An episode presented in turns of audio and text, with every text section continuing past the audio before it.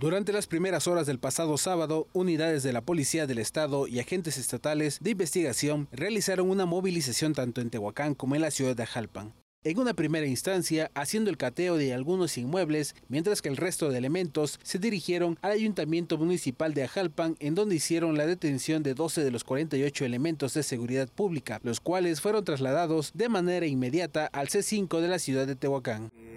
Tengo entendido que están interrogando a algunos compañeros, elementos de seguridad pública. Eh, desconozco cuál sea el motivo del interrogatorio porque les comento hasta ahorita no nos han notificado. Una cosa es el control de confianza del CUIP, eh, con el cual tengo entendido sí cuentan.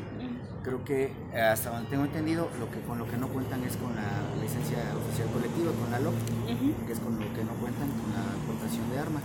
Pero desconozco si todos los compañeros que se llevaron estaban precisamente armados o no, o cuál es su situación. Claro, eh, van a contar con la asesoría jurídica, si no me equivoco ya deben estar allá en en C5, que es donde los llevaron a y ya deben de contar con, con la asesoría jurídica. La llegada de al menos 30 patrullas de la Policía del Estado se anunciaba que serían estas fuerzas estatales quienes asumirían desde esos momentos la responsabilidad de la seguridad en todo el municipio, señalando que se mantendría la presencia de los elementos locales haciendo recorridos en las diferentes colonias junto con ellos, aunque en esos momentos aún no había ninguna notificación. Hasta ahorita no tenemos ninguna contraindicación, ningún conflicto en cuanto a los elementos de seguridad pública se han mantenido al margen y, manteniendo la seguridad pública en el municipio. Se informó que las diferentes áreas se encontraban laborando y que ellos nunca se han negado a que el Estado asumiera la seguridad de todo el municipio, por lo que se les dará la facilidad de hacerlo, estando ya informado el edil suplente, quien no se presentó en el ayuntamiento.